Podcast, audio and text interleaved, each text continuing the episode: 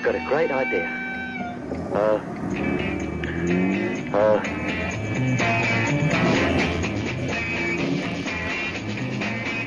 В 70-м транспортер Lotus выглядел так.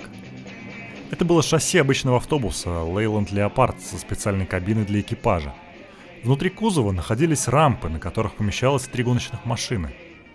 В ящиках лежали запасные двигатели, коробки передач, детали подвески и шасси, а также все больше и больше колес. С появлением сликов нам требовалось возить с собой еще и дополнительные комплекты дождевых шин. Мы также перевозили оборудование, токарный станок и сварочный аппарат, плюс скрытый резервуар большой емкости.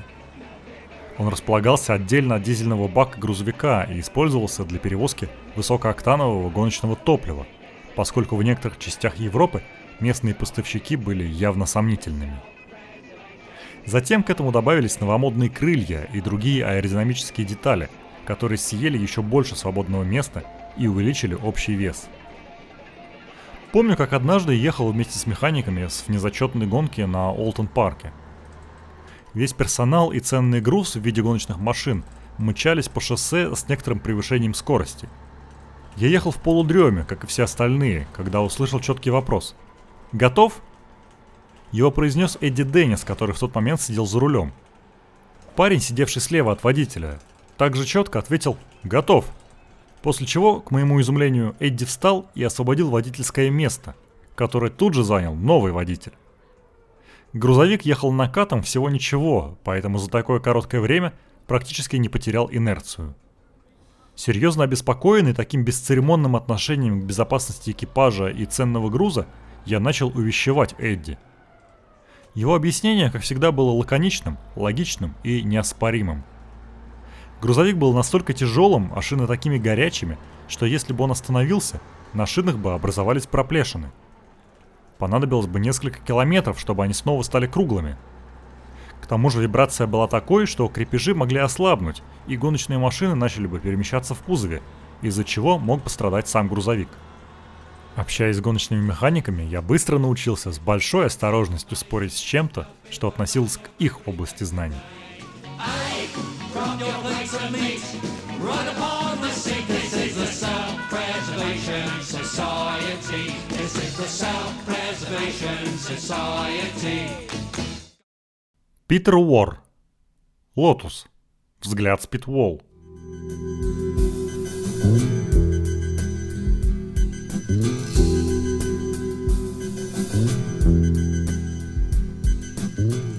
Это Маста Кинг. Подкаст о книгах про Формулу-1, которые никогда не выходили на русском языке. Меня зовут Ярослав Загорец. В каждой серии я рассказываю об одной гоночной книге, чьей-нибудь автобиографии или мемуарах. А еще я зачитываю небольшие отрывки из этих книг. Вот как в начале этого эпизода.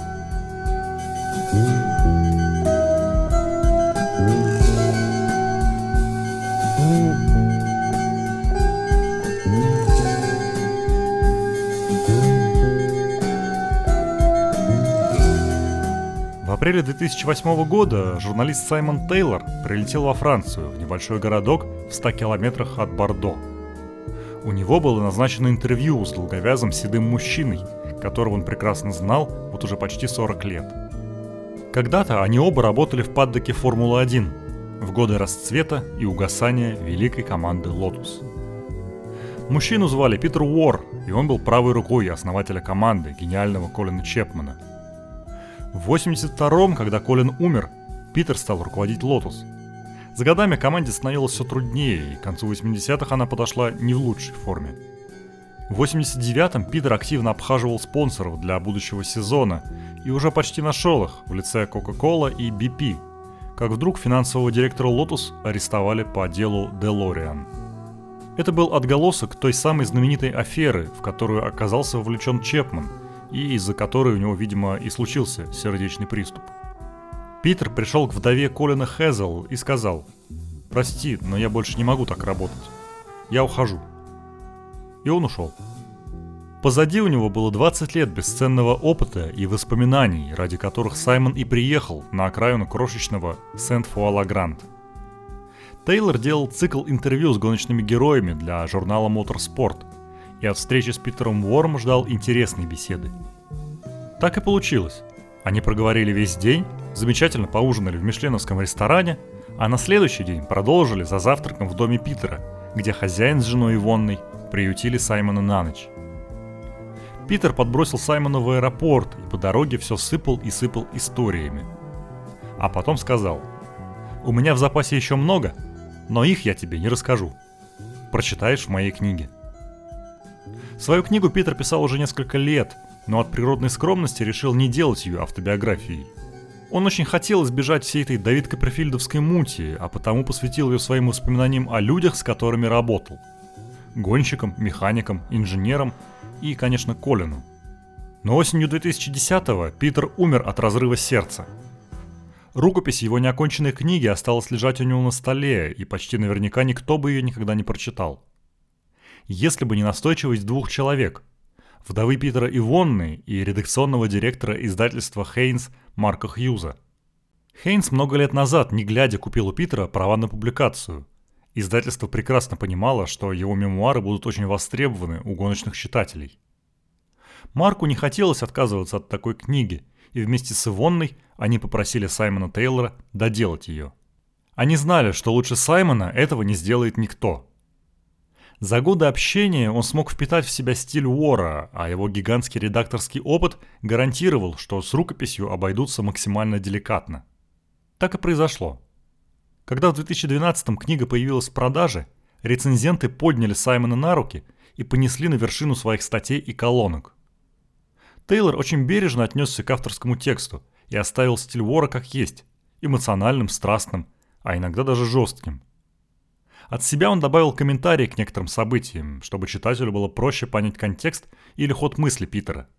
Это не просто короткие ремарки – Иногда это целые куски историй или даже отдельные истории, которые Саймон рассказывает в дополнение к написанному. Но Саймон, как и сам Питер, не выпячивает себя в них, а лишь помогает увидеть всю картину. И это делает книгу очень увлекательной и стройной. Если не знать историю ее создания, никогда не догадаешься, что финальную точку в ней поставил не автор. Сегодня купить ее можно примерно за 30 долларов, если хотите новый экземпляр, или за 20, если вас устроит поддержанный. Книга поделена на пять частей. Колин Чепман, гоночные механики, гонщики, инженеры и Берни. Самая большая и интересная посвящена, естественно, гонщикам, но начинает Питер с самого важного для себя – истории своих отношений с основателем Lotus. Colin Chapman, the private plane commuting chairman of the Lotus Group of Companies, knows the meaning of success – 20 years of hard work have been repaid with a spacious, modern factory in Norfolk, an OBE, a name associated with victory in the motor racing world, and the international sales story of Lotus Cars.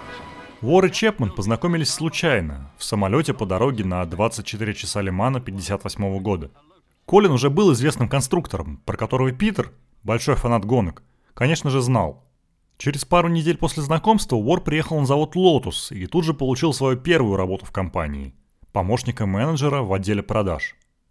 Хобби Питера стало его профессией, только вот с гонками чемпионата мира это было совершенно не связано.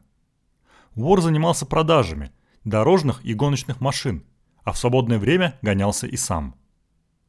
Его сложно было назвать профессиональным спортсменом, и тем не менее у Питера никто не отнимет звание победителя первого в истории Гран-при Японии – Та гонка 63 -го года проводилась для спортивных машин на только что открытой трассе Сузука, и Питер ее выиграл, получив от главного спонсора, компании Coca-Cola, годовой запас газировки. Увы, Coca-Cola Питер ненавидел и через какое-то время вежливо попросил компанию избавить его от ежемесячной доставки приза. Со временем Питер дорос до крупной административной должности в компании, но его мечтой было руководить гоночной командой Team Lotus – Мечта эта была несбыточной, поскольку Колин был очень доволен работой Уорра на его месте, и в 66-м тот принял решение вообще уйти. Несколько лет Питер пытался развивать собственный бизнес, но дело не пошло. В 69-м он решил написать Эндрю Фергюсону, второму после Колина человеку в Лотус, который к тому же отвечал за гоночную программу. Неожиданно Эндрю перезвонил Питеру и заявил «С меня хватит, я увольняюсь». Его работа досталась Уору, который наконец достиг своей цели – стать тим-менеджером одной из лучших команд Формулы-1. он снова стал работать с Чепманом. Если не на равных, то близко к этому. As well as being a perfectionist, Chapman is also an autocrat. He expects his team to work to his standards and give it their best all the time. Возможно, главным качеством Колина было умение мотивировать людей делать то, чего они в себе не предполагали. Очень часто об этом забывают, перечисляя лишь его достижения в области инженерии и дизайна. У него был образ человека, который вечно немного занят, но если надо, он найдет время на то, чтобы что-то сделать. Так почему ты не можешь так же? Я потратил немало сил на то, чтобы быть буфером между ним и сотрудниками – на них ложилась огромная нагрузка, при том, что направление движения менялось постоянно, а кучу идей, пришедших в голову в последний момент, им нужно было реализовать к обеду. Я был своего рода амортизатором. У него был довольно вспыльчивый характер, с коротким запалом, но он быстро отходил. Его ярость длилась недолго. Когда у кого-то рождалась идея, он ее выслушивал. Затем он уходил, а когда возвращался, говорил – а давай сделаем еще один шаг вперед и повернем все вот так. И тут ты понимал, ну вот, ему опять как-то это удалось. Вдобавок ко всему у него была фотографическая память, и он мог дословно цитировать целые абзацы текста, прочитанного много лет назад. Очень часто кто-то из сотрудников бывал абсолютно уверен в своей правоте и в ошибочности решений Колина.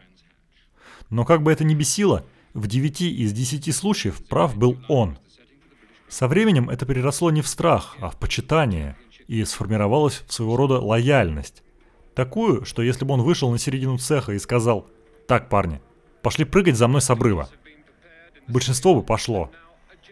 Не потому, что они были глупыми и слепо верили ему. Нет, просто они были бы убеждены, что он опять знает что-то такое, чего не знают они, поэтому они бы доверяли его решению. В конце 70-х он очень беспокоился из-за того, насколько была ограничена свобода инженеров в придумывании прорывных решений. Идеальная формула машин Гран-при в исполнении Чепмана содержала всего три правила. Выберите максимальную мощность двигателя, выберите тип топлива и установите, что машина должна помещаться в ящик такой длины, такой ширины и такой высоты. И тогда мы пойдем ее делать. Возможно, он никогда не задумывался, что во многих случаях именно его собственные дизайнерские решения вызвали эти ограничения. Впрочем, если проанализировать все его придумки, понимаешь, что он был не столько изобретателем, то есть создателем чего-то совершенно нового, а скорее доводчиком того, что кто-то придумал раньше. Его гениальность заключалась в том, что он мог найти лучшее применение для уже существующей идеи. Была у Колина Чепмана и другая сторона, которую довелось увидеть не всем. Его невероятная щедрость. Однажды в ноябре 73-го он попросил нас с женой отправиться в Париж на церемонию вручения призов ФИА вместо него и получить от имени команды Кубок конструкторов. Перед тем, как мы отправились туда на корпоративном самолете, он поймал Ивонну, всунул ей в руку конверт и сказал «Купи себе что-нибудь приятное». В конверте оказалась значительная сумма в франках. Когда мы вернулись, он настоял, чтобы я оставил оригинал кубка себе, а ему сделал копию.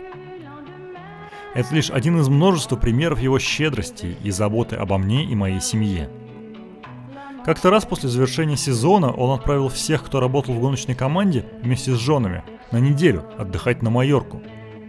А еще раньше, после другого сезона, он подарил всем в команде по Форду Картина – с другой стороны, временами он мог быть самым трудным, непримиримым, бескомпромиссным и откровенно грубым ублюдком, которого только можно было себе вообразить.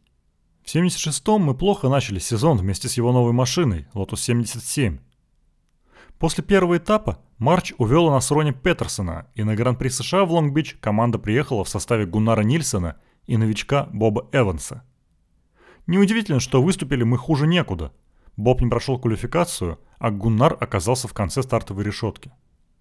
То, что и так уже было фиаско, быстро превратилось в катастрофу, когда Гуннар врезался в бетонную стену из-за поломки машины на первом круге. Последовал ужасный скандал, во время которого Колин полностью потерял над собой контроль, кричал и обвинял меня во всех бедах, постигших команду. Что заставило меня тоже потерять самообладание, так это то, что он повесил на меня конструктивные недостатки машины. Только вмешательство холоднокровного шведского подводника Гунара Нильсена предотвратило драку. Я решил, что немедленно уволюсь.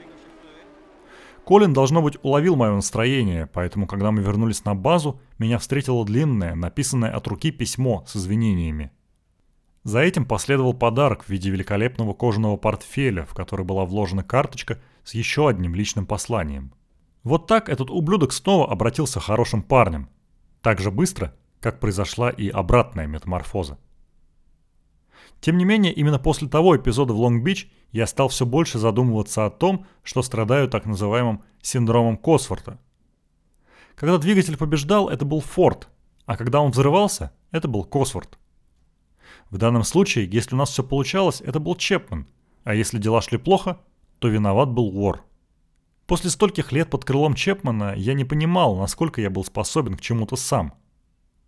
Когда на Гран-при Великобритании в том же 76-м ко мне подошел величественный человек и спросил, не хочу ли я взяться за управление его командой, которую он собирался создать, я решил, что самое время испытать свои силы. Человека звали Вальтер Вольф. Но это уже другая история. Вальтер u nafti, strast u brzinama, partner u tvornici duhana Rovin. Walter Wolf. Ime koje simbolizira uspjeh, muškost i modnu ekskluzivnost. Последней гонкой Уора в команде стал знаменитый Гран-при Японии 76 года. Его выиграл гонщик Лотус Марио Андретти, но никто обычно про это не вспоминает. Та гонка ассоциируется в первую очередь с чемпионским титулом Джеймса Ханта. Интересно, что Чепман очень спокойно воспринял новость об уходе Уора, пожелал ему удачи и предложил считать это не увольнением, а отпуском. Так и получилось. Через пять лет, в конце 81-го, Питер действительно вернулся в «Лотус», набравшись тяжелого опыта в «Вольф» и «Фиттипальди». Ровно через год Колин Чепман скоропостижно умрет, и Питеру придется взять управление командой целиком в свои руки. Теперь он будет отвечать за все, включая состав пилотов в команде. И от состава, который ему оставил Колин, Питер был, мягко говоря, не в восторге. Цвета Лотус в начале 80-х защищали Элио де Анджелис и Найджел Мэнсел. И про Найджела Питер пишет много. Очень много.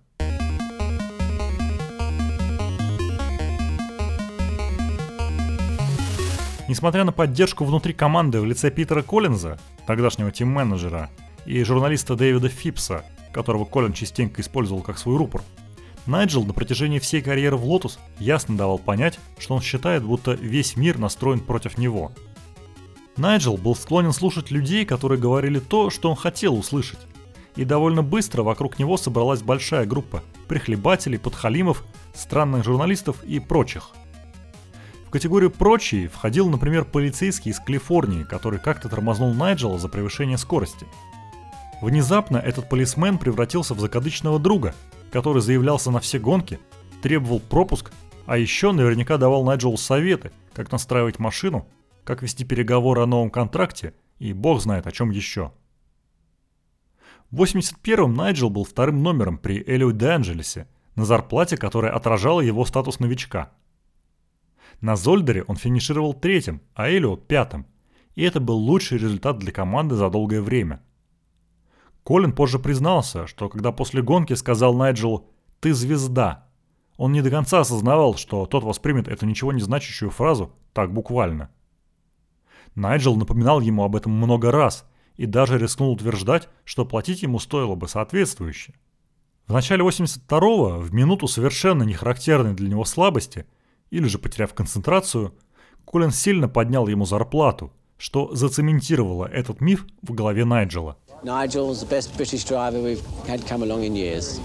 По ходу сезона Найджелу становилось все сложнее справляться с Элио. Все, что делал итальянец, он делал со стилем, с ощущением свободы, что раздражало человека, которого Элио все еще считал своим вторым номером. Если дела шли плохо, Элио мог вести себя как избалованный ребенок, но эти черные полосы быстро проходили. По сравнению с ним, Найджел был нескладным и косолапым, особенно в своих отношениях с командой. Были времена, когда казалось, что статус знаменитости для него важнее успеха, и он частенько общался с журналистами до того, как поговорить с командой. При этом Найджел редко мог угнаться за Элио по плавности и, что более важно, по абсолютной скорости – Главная проблема, произраставшая из веры Найджела в то, что весь мир против него, была в его неискренности с самим собой, а значит и с командой. Это началось, думаю, со слишком стремительного роста его звездного статуса. Если бы он учился чуть дольше и был не так воспет, он бы первым принял итог сезона 82 года. Он проехал всего 29 гран-при, а уже витал в кукушкиных облаках. Mansell would serve Lotus for four seasons. What an apprenticeship in Formula One. Seven accidents, five engine failures, 15 ancillary failures, and no wins.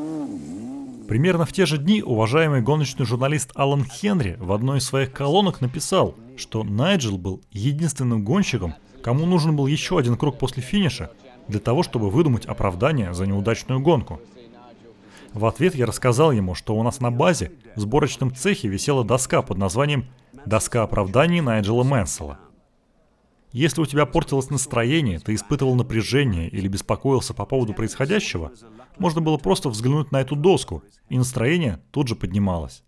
Подобный юмор был типичен для людей, которые действительно много работали, и на которых не действовали очередные сказки Мэнсела. Как Найджел умудрился стать успешным гонщиком – загадка для всех, кто знал его по временам выступлений за Лотус.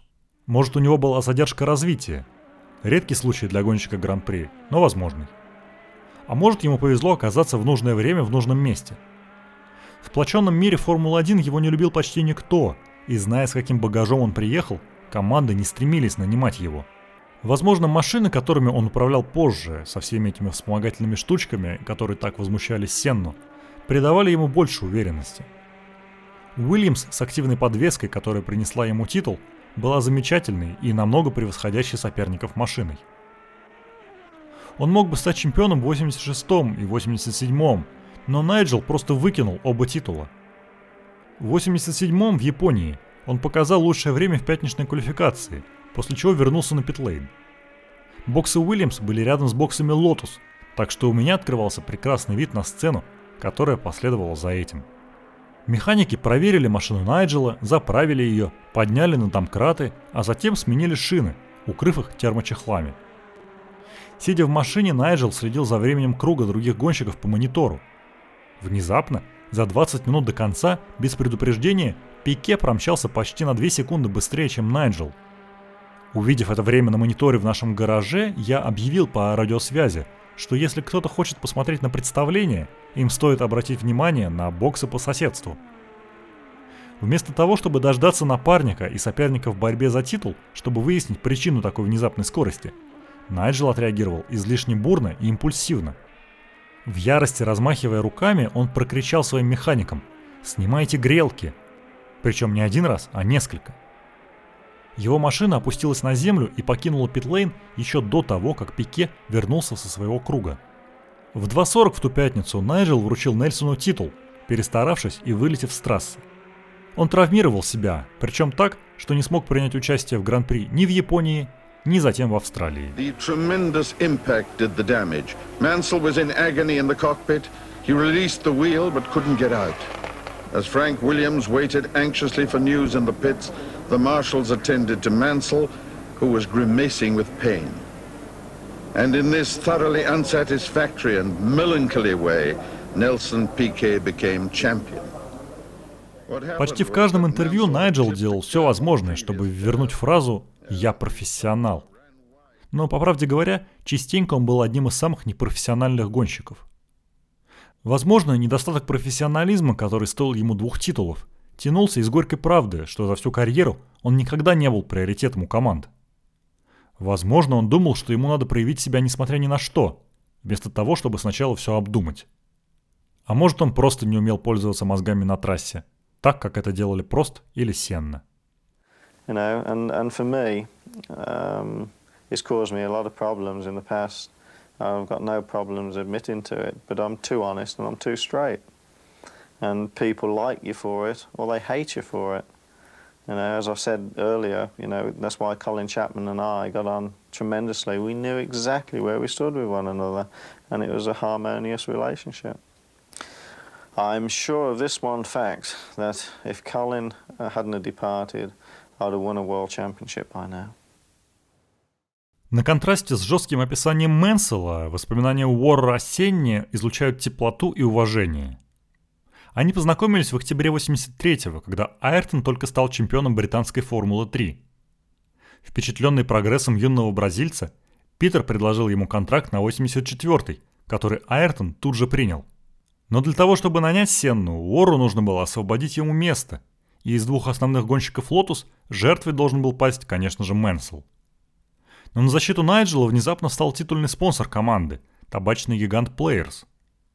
Свои сигареты он продавал только на британском рынке, поэтому спонсорство имело смысл только в том случае, если бы в команде был английский гонщик. В середине года, когда Сенна стал главной сенсацией за рулем Толман, Уору оставалось лишь проклинать недальновидность Players. На 85-й они все-таки заключат контракт, только вот стоить Айртон команде будет уже в 10 с лишним раз дороже, чем за год до этого. I have hundreds of nice memories. Uh, but I think the one that characterizes the Team Lotus and Senna relationship was the very first day he came to the factory. Наше следующее свидание с Айртоном состоялось в начале января, когда он вернулся в Англию, чтобы закончить подготовку к сезону. Ему надо было познакомиться с машиной и доработать сиденье и кокпит под фигуру. Мы понимали, насколько это важно. В прошлом году в Толман он страдал от постоянных судорог и онемения ног, из-за неудобного сиденья. Еще нам предстояло устроить фотосессию для спонсоров и нужд нашей пресс-службы. Представьте мой ужас, когда Айртон приехал в Норфолк и поздоровался с нами с абсолютно каменным лицом. Ни улыбки, ничего. Полная безэмоциональность со стекленевшим взглядом в одном глазу. Этот глаз не закрывался и не моргал. Но дело было не в том, что он не был рад нас видеть. Просто половину его лица парализовало. Дома у него начался неврит лицевого нерва. Я тут же сделал то, что любой сделал бы на моем месте. Позвонил профессору Сиду Уоткинсу. Фотографии в тот день получились ужасные, но их пришлось использовать, поскольку других, где бы Айртон был в форме JPS Lotus, у нас не было. Посещение Сида оказалось более удачным. С его неподражаемым юмором, откровенностью и огромными знаниями он позаботился о том, чтобы Айртон прошел самый лучший курс лечения – Айртон постоянно был на виду, поэтому такое состояние могло бы сильно ему навредить. Сид успокоил его, заверив, что это займет какое-то время, но он выздоровеет.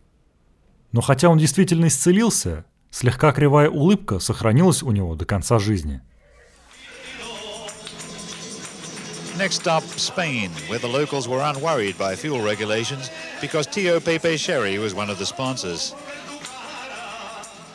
Гран-при Испании 86 года проходил на новой трассе в Хересе. Тестов заранее не было, мы приехали туда впервые. В пятницу в квалификации Айртон проехал круг за минуту 21 и 605 тысячных секунды.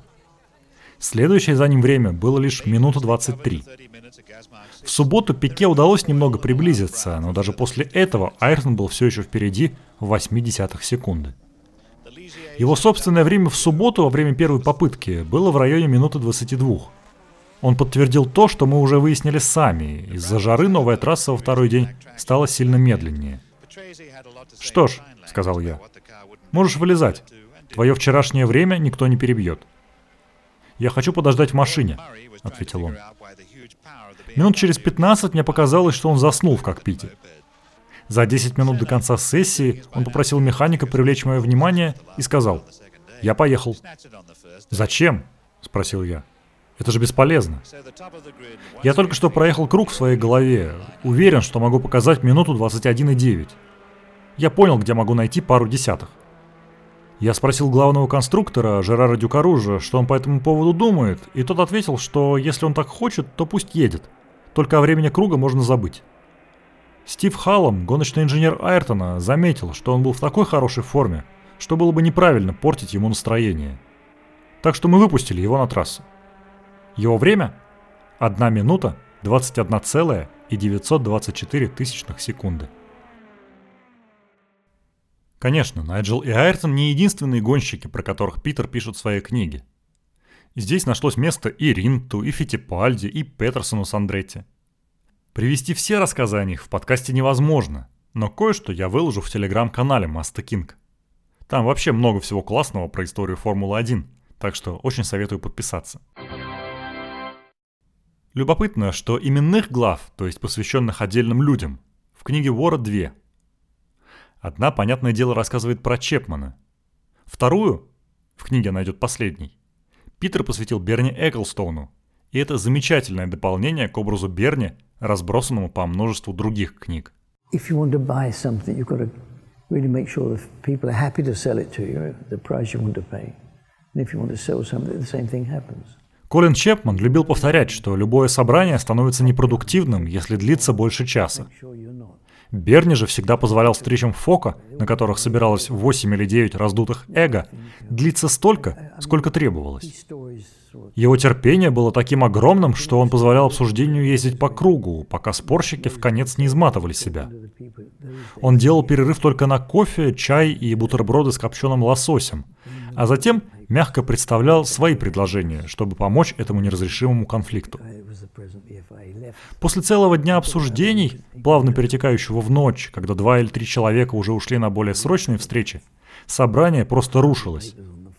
У всех оставшихся не было иного выбора, кроме как сказать, «Ну ладно, если ничего другого нет, мы с этим согласимся, хотя нам это не нравится». И когда все расходились, уставшие, избитые с толку, внезапно оказывалось, что согласованное решение было именно тем, что Берни предлагал еще несколько часов назад. Однажды BBC попросила у него разрешения поснимать закулисье встреч Фока, о которых все столько говорили – он согласился сделать это во время Гран-при Великобритании на Брэнс-Хэтче. Берни решил, что ему выгоднее сделать это на трассе, а не, скажем, в гостинице в аэропорту Лондона. Ведь тогда боссы команд будут одеты в гоночную форму, а значит нашивки с их спонсорами появятся на экране. Он также знал, что телевизионщикам нужны яркие моменты, добытые изнутри, которые они затем смонтируют так, чтобы все выглядело сенсацией. Берни договорился с руководителем трассы Джоном Уэббом, что займет конференц-зал, и объявил, что пустит съемочную бригаду, но только на несколько минут в начале встречи. Когда все собрались, он решил зачитать собравшимся отчет, хотя обычно такого никогда не происходило. Когда в комнате настроили свет, а камеры начали жужжать, он начал, с каменным лицом, абсолютно спокойно. «Всем добрый день, спасибо, что пришли. Прежде чем мы перейдем к повестке, сообщаю, что за прошлый месяц на наркотиках мы заработали 50 тысяч фунтов. Ростовщичество принесло 35 тысяч, а вот с проституцией все было не так удачно. Там у нас только 20 тысяч фунтов прибыли. Съемочная бригада продолжала все это снимать, ничего не подозревая, пока наконец собрание не взорвалось хохотом. Берни сообщил режиссеру, что это все, что он получит, и посоветовал для начала пересмотреть пленку. Через пару минут режиссер вернулся, умоляя о перезаписи – которая и была произведена. Теперь уже серьезно.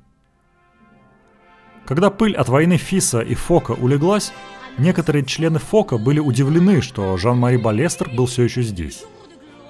Многие предполагали, что Берни вздернет его на реи, но общественность, благодаря тонкой работе с прессой, была уверена, что ни одна из сторон не победила и что был достигнут компромисс. На самом же деле Берни, хоть и рассказывал нам о прелестях коллективной казни, был верен принципу «не злись, а отомсти». Это он и сделал. Он поддерживал Жана Мари в дальнейшем, в том числе, когда он баллотировался в президенты ФИА. Жан-Мари теперь был президентом вообще всего, но боссом оставался Берни. И хотя война между Фиса и Фока шла лишь за технический регламент, с 1982 года ничего не могло произойти в Формуле-1 без разрешения Берни. Mm-hmm те же годы родился договор согласия. Крайне сложный документ, в котором были собраны подписи участников, организаторов, промоутеров и чиновников. Это была великая хартия вольностей Формулы-1, базовые правила для всего, от спортивного регламента до делового кодекса. После первого договора наступил период спокойствия. Подписание второго прошло гладко и незаметно. Все обратили внимание, что дела пошли в гору, в вопросе календаря призовых наступила стабильность, телетрансляций становилось больше, а значит рос и доход от них, трассы модернизировались, а крупные спонсоры были довольны. Все, что было нужно, это вписать новые суммы в долларах и фунтах, оплатить работу юристов, и можно было идти гоняться. Так все и происходило, но когда наступило время подписывать третий договор согласия, в нашем лагере снова воцарилась смута. Она родилась из-за того, что Формула-1 фактически разделилась на две лиги. Были команды с турбодвигателями, которых поддерживали крупные производители, И были команды с атмосферниками, безнадежно слабые. Мы оказались в двух разных группах. У одних было все, то есть они получали большую часть денег, а у других не было ничего, а значит им приходилось скрести по сусекам. Впервые в истории ФОКа внутри ассоциации выделилась подгруппа, которая проводила свои встречи, шок и ужас, без Берни. Мы хотели новую сделку, побольше, получше и пожирнее, и решили добиться ее.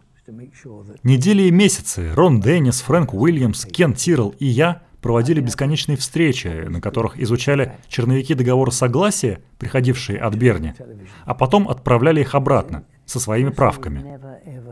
Учитывая характер наших контрактов с гонщиками, мы нанимали самых могущественных адвокатов из лучших фирм.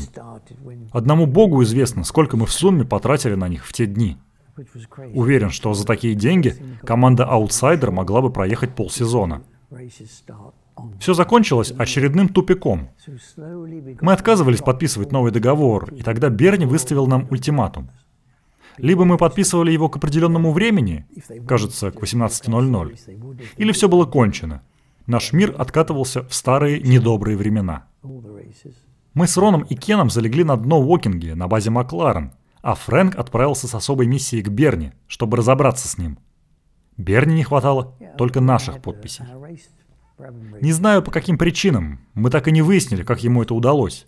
Но незадолго до дедлайна на базе Макларен зазвонил телефон, и Берни на том конце провода сообщил нам, что Фрэнк подписал договор.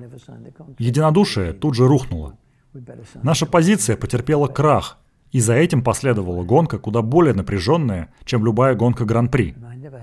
Нам надо было успеть отправить подписанные копии Берни до истечения дедлайна. Его сроки никогда не обсуждались. Кен Тирл успел сделать это последним, всего за несколько минут до конца. По этому отрывку может показаться, что у Берни с Вором были напряженные отношения, но это совсем не так. Каждый из них преследовал свои бизнес-цели, свою личную выгоду, но при этом оставался верен тому чемпионату, в котором они все гонялись.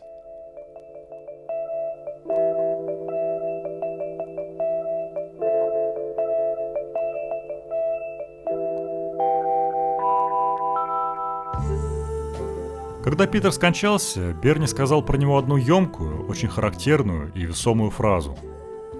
Он помог мне построить Формулу-1 такой, какая она есть сегодня. Нынешняя Формула-1, думаю, постепенно забывает Питера Уора. Как медленно, но неизбежно забывает всех гигантов прошлого. К счастью, у нас есть вот такие вот воспоминания, которые рассказывают о том времени от первого лица. Но книга Уора могла быть еще длиннее, с большим количеством историй. После его смерти у него на компьютере остался файл с недописанными отрывками, которых хватило бы едва ли не на второй том. Но эту книгу мы, увы, не прочитаем никогда –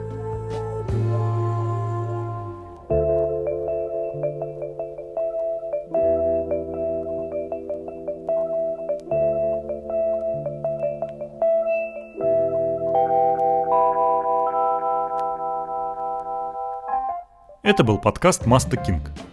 Меня зовут Ярослав Загорец.